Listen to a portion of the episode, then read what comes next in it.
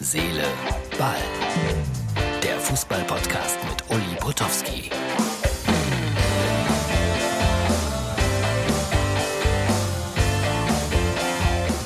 Hallo liebe Herz, Seele, Ballfreunde, das ist die Ausgabe für Montag und wie immer ja, sechs, sieben Stunden vor dem Montag produziert ist, also Sonntagabend.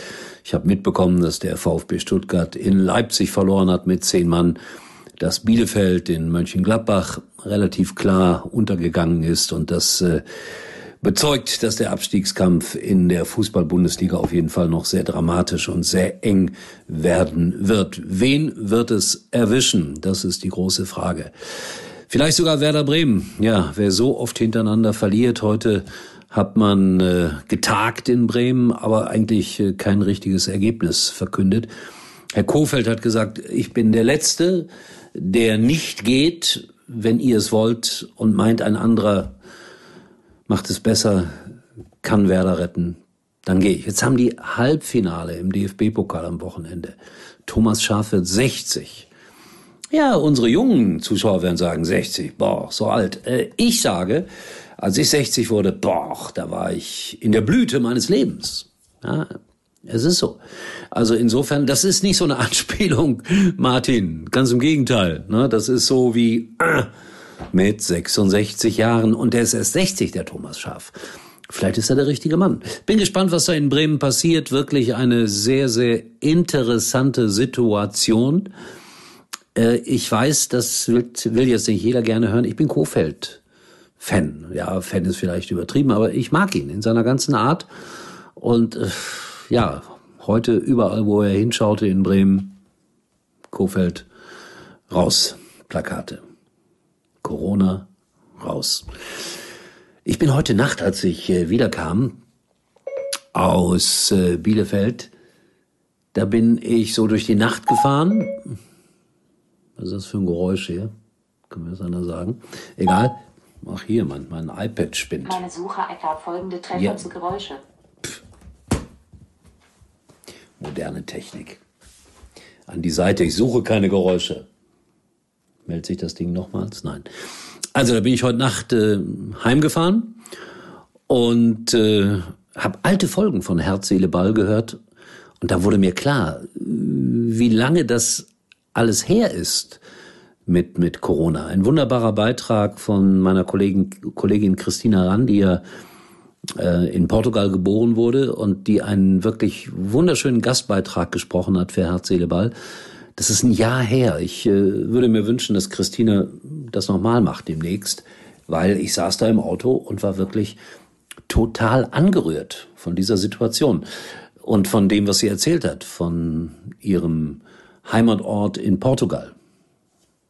Da ist übrigens die Corona-Lage besser als bei uns in Deutschland mittlerweile. Mittlerweile. So, aber das, das war heute Nacht und äh, ich habe dann gehört, wie ich in jedem zweiten Podcast äh, gesagt habe, es geht schon vorbei. Hoffentlich äh, ist es bald vorbei. Und das ist äh, 14, 15 Monate her und jetzt sage ich das immer noch. Merkwürdig. Und trotzdem sitzen die Leute natürlich beim Doppelpass und diskutieren so wie heute. Über Jürgen Klopp zum Beispiel. Roman Weidenfelder, ein bisschen geheimnisvoll, tat so, als ob er ja mehr weiß als alle anderen und äh, gab so ein bisschen den Menschen das Gefühl, dass Jürgen Klopp vielleicht doch darüber nachdenkt, äh, zu wechseln. Nämlich zu Bayern München. Also das hat er so durch die Blume gesagt. Dann Thomas Helmer hat äh, ordentlich nachgefragt, aber natürlich dann auch äh, letztlich keine so ganz äh, konkrete Antwort bekommen. Nur, dass die ab und zu miteinander telefonieren. Aber ich glaube kaum, dass Herr Klopp Herrn Weidenfelder sagt, äh, als ersten sagt, äh, pass mal auf, verkünde das mal deinem Doppelpass oder deute es an. Glaube ich nicht. So, äh, das äh, war alles heute. Strahlender Sonnenschein und jetzt gleich sprechen wir ein bisschen länger als sonst über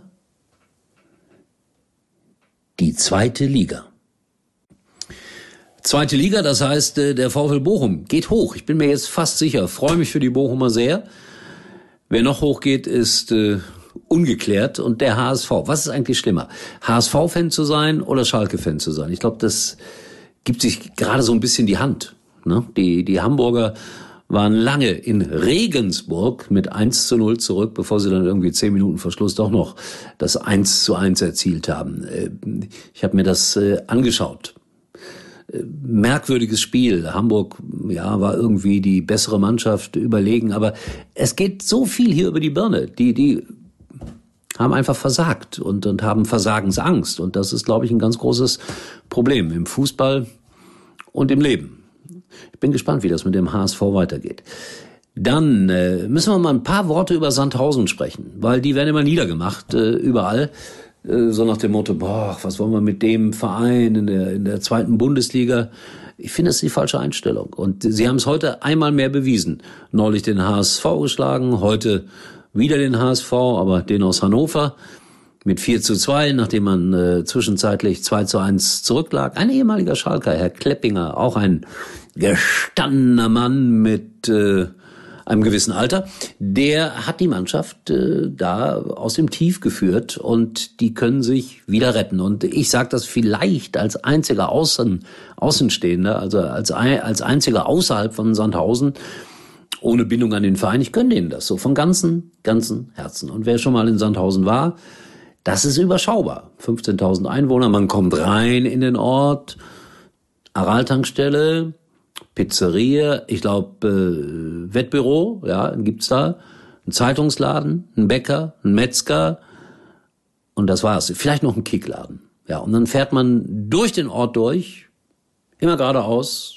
und man landet im Wald, im Hartwald und da spielt der SV Sandhausen. Also ich würde denen das von Herzen gönnen, um das nochmal so zu unterstreichen hier. Ja, also ich bekenne mich zum SV Sandhausen. Ihr könnt gerne anderer Meinung sein, ich weiß. Aber es werden ja so große Namen in der zweiten Liga wahrscheinlich sein in der nächsten Spielzeit, so dass man bei Sky schon überlegen muss, ob man nicht die zweite Liga zur ersten Liga erklärt. Ja, ja. überlegt mal, wer da alles spielen könnte unter Umständen. Ich will es jetzt nicht aufzählen. Aber es ist so. So, letzter Satz heute, weil ich äh, bin schon über meine fünf Minuten weit hinaus. Ähm, Euroleague äh, verhindert, aber ich habe jetzt so ein bisschen das Gefühl, dass die UEFA das super clever gemacht hat. Das ist ein Ablenkungsmanöver, um von dieser komischen Neuerung in der Champions League abzulenken. Ne? Jetzt kann sich die UEFA feiern lassen, boah, das habe verhindert und die sind böse. Aber vielleicht sind die ja viel schlimmer mit dem, was sie da machen. Der eine oder andere behauptet das, dass also die ähm, neue Champions League ja gar nicht so weit weg ist von dieser komischen Super League, die man da gründen wollte. So, äh, das war's für heute. Ich habe äh, im Moment keine XXL-Ausgaben, aber ich verspreche, in der nächsten Woche werde ich wieder damit anfangen, dann ein bisschen anders. Ich habe mir ein paar Buchautoren, die über Fußball schreiben, ausgesucht und die haben so viele spannende Geschichten, die werde ich anrufen und das wird dann äh, in der XXL-Ausgabe, ich hoffe, nächste Woche Dienstag dann schon der Fall sein.